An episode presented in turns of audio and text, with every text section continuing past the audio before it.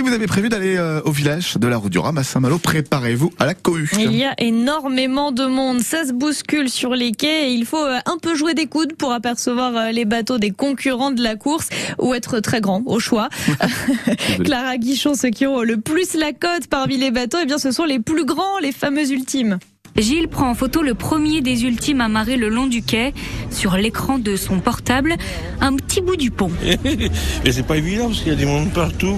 Donc on prend par morceaux et on recollera après. Le Mayennais n'avait pas du tout prévu de venir ce week-end. Il a réservé une chambre à l'hôtel à la dernière minute, vendredi.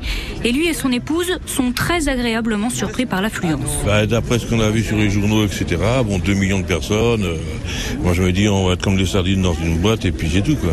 Et puis on a pris le risque de venir en fin de compte on circule bien.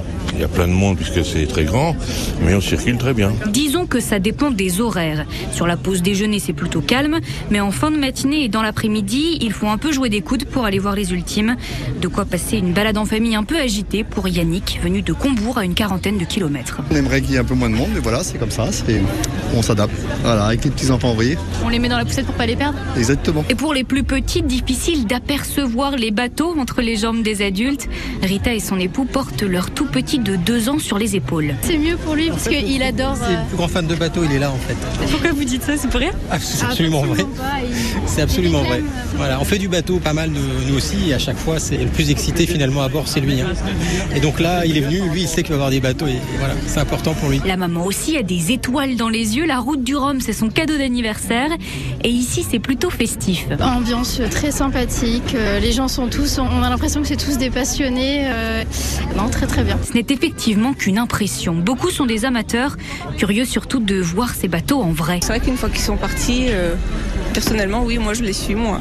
Pourtant, Morgane est originaire de Saint-Malo. Ses grands-parents habitent ici depuis qu'elle est enfant. Elle a 38 ans aujourd'hui, alors des routes du Rhum, elle en a vécu. Et elle constate l'évolution de la portée de l'événement au fil des éditions. Quand j'étais petite, le village n'était pas si grand.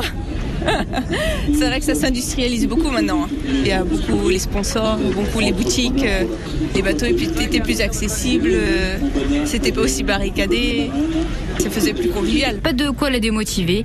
Elle en a profité toute la semaine. Et c'est pas fini, hein, les animations euh, du village de la Route du Rhum, ça continue jusqu'au départ de la course dimanche. Encore et encore, comme dit l'autre, à 7h17.